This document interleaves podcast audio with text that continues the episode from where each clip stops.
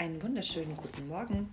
Heute ist es wichtig, offen und bereit zu sein für Meinungsverschiedenheiten und darauf mit Freude diese Unterschiede herauszuarbeiten.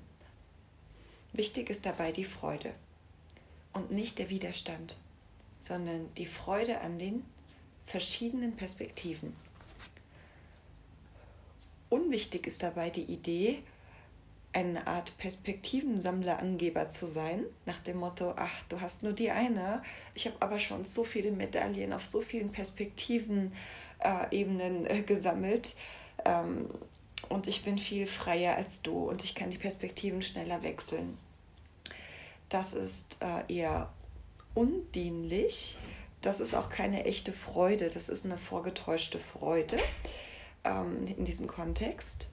Und wenn es für dich stimmig ist, deine wahren Gründe aus Freude ja, zu besprechen und ähm, auch die wahren Gründe des anderen herauszuarbeiten, einfach interessiert zu sein, dann ist heute die Handlungsempfehlung, wirklich offen zu sein für Gefühlsaufruhr.